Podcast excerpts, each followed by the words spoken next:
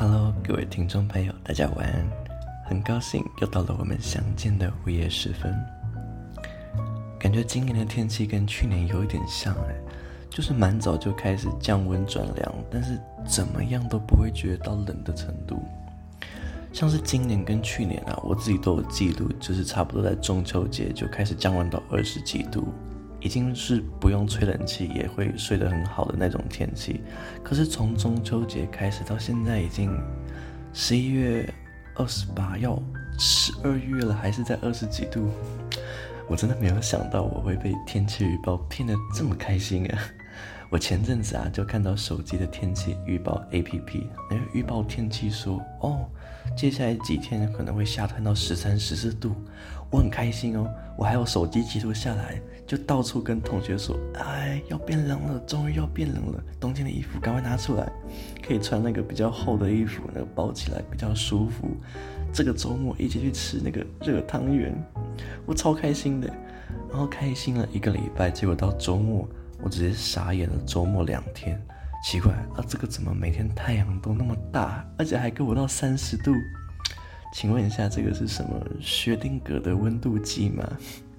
我最近刚好在研究那个薛定谔波动方程式，我是连看都看不懂那一种，所以我就已经对薛定谔这个三个字可能嗯最近比较感冒一点。哦，对了，就是前几天啊，十一月二十五号是 Ken 的生日哦。又长了一岁，我自己希望可以在各方面都相较去年的自己有所进步吧。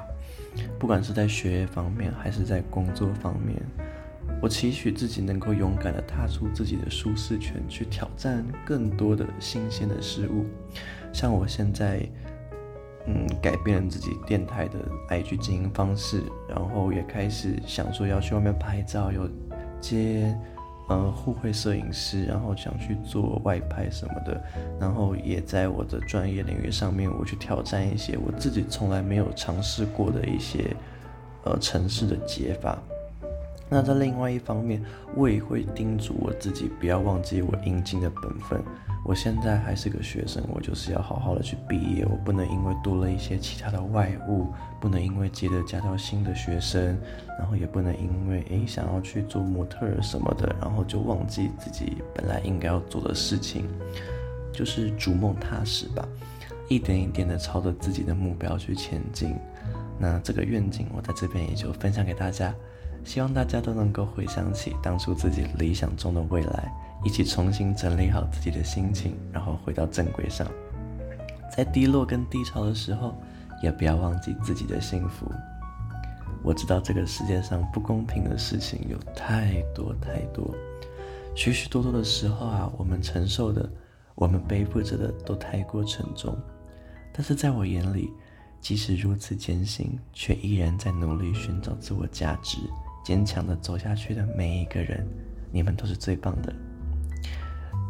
今天非常的开心，能够在这个夜晚的温馨时刻，跟大家一起 say good night。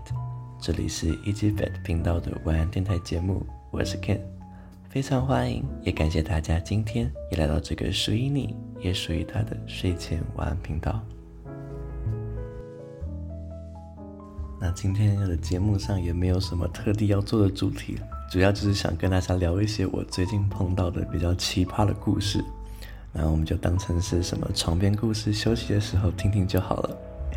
我先来讲一个奇葩的摩洛哥人的故事好了。我之前很喜欢一个人到处去旅行嘛，这件事情就发生在我去南韩玩的时候。我当时入住了一个背包客栈，然后里面就有来自世界各地的背包旅客嘛。晚上的时候，大家会一起聚在教育厅啊，然后聊天啊，吃东西干嘛的。我那时候就。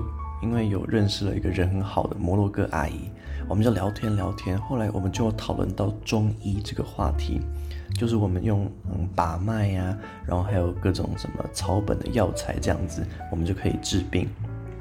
因为我那个时候有参加一个中医药社团，然后还有上一些中医的通识课，我就说，哎。我大概懂一点把脉这个样子，但是顶多只能去分辨说，呃，自律神经是不是紧张啊，这样子简单的程度而已，而且还不一定准。我在更深入的细节，我是完全不知道，我不是本科的嘛。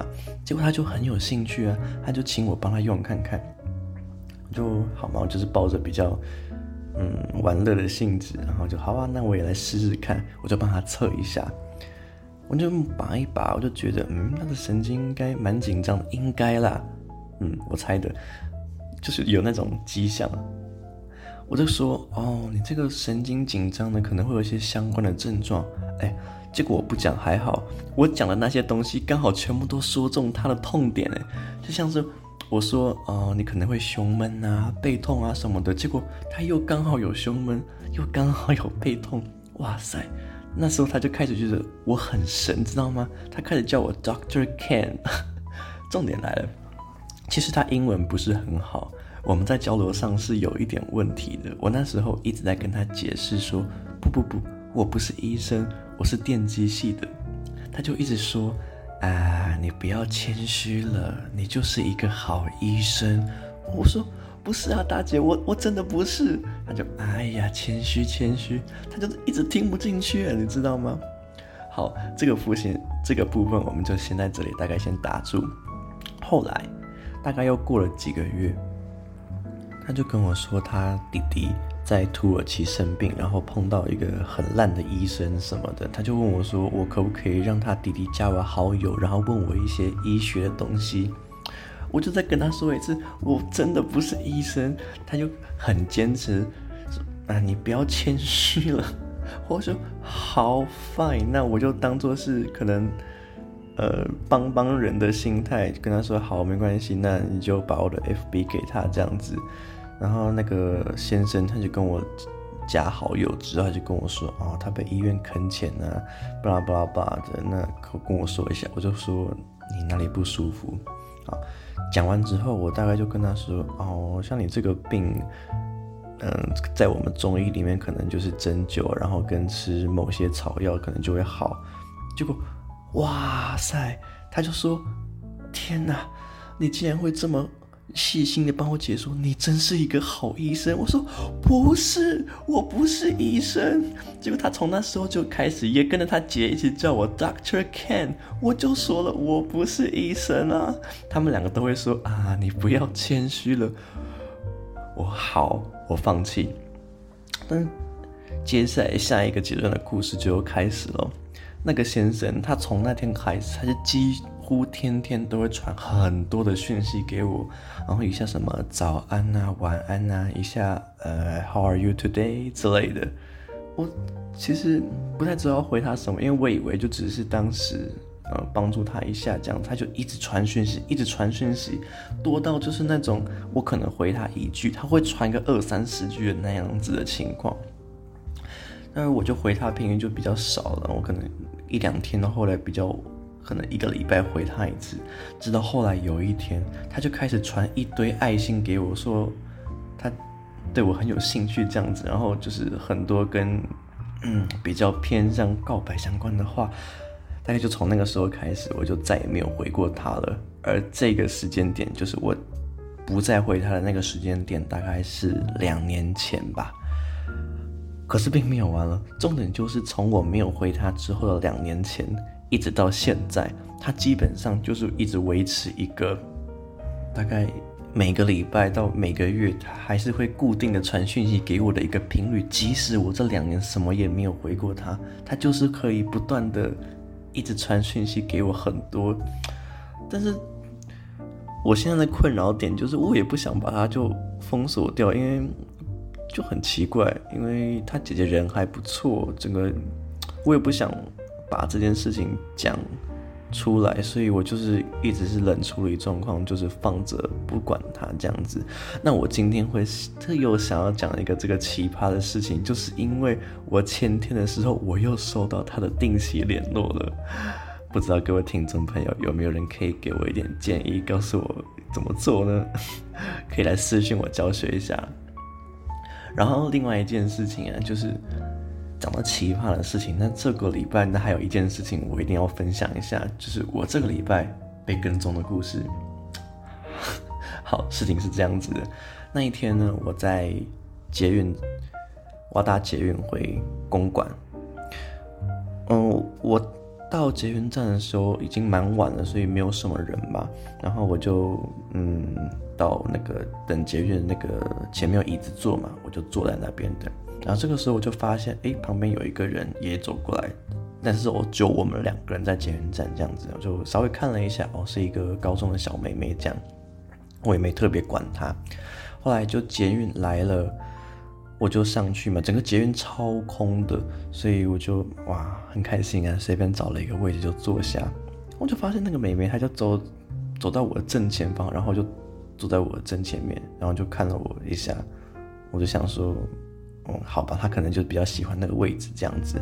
然后我就划我的手机，然后看我学生的东西，然后就看一看。然后我后来还要转车，就差不多搭了三四站之后，我是需要转车的，然后我就下来，哎，我就发现我起来走了之后，我就，哎，他也一起要下来，我就想说可能顺路吧，然后后来就嗯等车嘛，等车的时候我也就是在做我自己的事情，后来车子来了，我上去一样，那台捷运也是非常非常空旷哦，就是整个车厢这么大，大概。就只有两个人在里面而已，加我三个人这样。那个妹妹后来也上来捷运，就是这么多位置，这么宽敞，这么多车厢，她偏偏要坐在我的旁边。就是一般来说不会这样子嘛，就是一个捷运很空，然后很多位置坐，怎么通常我们不是都会去坐，就是没有人的地方嘛。然后他就是直接走下来坐我旁边，然后我我就想说。可能他只是刚刚好就喜欢这个位置，所以他才要坐在我旁边这样子，我就也没管他。但是我就是弄我的东西，弄弄他就是会，好像就是突然会碰到我一下，碰到我一下，就觉得很奇怪。之后到公馆之后，我就下车了，结果我发现他也跟着我下来。我想说先不管他，我就走我的。后来就突然听到跑步的声音，咚咚咚咚咚，然后就突然有人拍我，就是那个妹妹，她就跟我说。那个，请问可以跟你要个 IG 吗？然后我就有点 shock 到，因为这真的是很不可思议，就是我很少被这样的跟踪，然后被跟踪还是因为他想要跟我要 IG，就是我很不能理解是发生什么事情，还是他是什么那个真心话大冒险输了之类的吗？我很怀疑他是跟着我到公馆。就是我会怀疑他这样子是特地跟着我到公馆，是因为后来我回头看了一下之后，我发现他上了往另外一个方向回去的捷运，所以我才会觉得他是特地过来的。如果是那样子的话，那其实有一点可怕吗？倒也不是说真的可怕，比较像是不可思议的感觉吧？怎么会有人为了要问我的 IG，然后就这样子追了一整路过来，而且是很多捷运站，而且还有转车这样子，感到很奇妙啊。这算是比较特殊的经验，就今天来跟大家分享一下。说现在的我就真的对这种什么蝴蝶效应啊，这种连锁事件的发生感觉很有感，因为依照我平常的生活模式来说，我应该。根本就不会遇到这个被搭讪的事情。我会出现在那个捷运站，是因为我最近接了一个新的家教学生。我那一天是去到那里上课，我才会到那个捷运站，不然我平常根本就不会到那里去。那也就是因为说我那一天到了那个地方，才接下来发生了这个搭讪事件。这感觉很奇妙啊，就好像一切都是环环相扣的感觉。原本有一件事情，它是绝对不会发生在你身上的，但是它会因为你可能在其他地方的某一个决定，导致这件事情最终降临在你身上。不知道大家有没有过这种感受？我觉得大家仔细想想，说不定就会有发现了，也说不定。就比如说，你平常都比较喜欢吃 A 这间早餐店，就有一天。你就突然想要去吃 B 早餐店，结果你到了 B 早餐店之后，你就发现有一个三年不见的国中同学还是高中同学也在那地方买早餐，所以你们就见面欢了，稍微小聊了一下。因为你这种突然的一个临时决定，导致发生了一些原本不会发生的事情。我觉得这样子的东西应该是蛮常会发生在我们生活里面的，我觉得挺有趣的，大家可以一起想想看。好了，那就是如果你有什么相关的故事还是经验的话，就是非常的欢迎，可以在下面留言，或者是到 IG 来私信我这样。那今天就是跟大家分享一些我最近碰到的比较奇葩的故事。那还没有追踪 IG 的听众朋友们，也别忘了搜寻我节目的 IG 账号，追踪一下。账号在下方的链接说明栏里面有。Easy Good Night Podcast。那今天的节目就差不多到这边，要告一个段落喽。我是一级晚安电台节目的主持人，我是 Ken，我们下次再见，晚安，拜拜。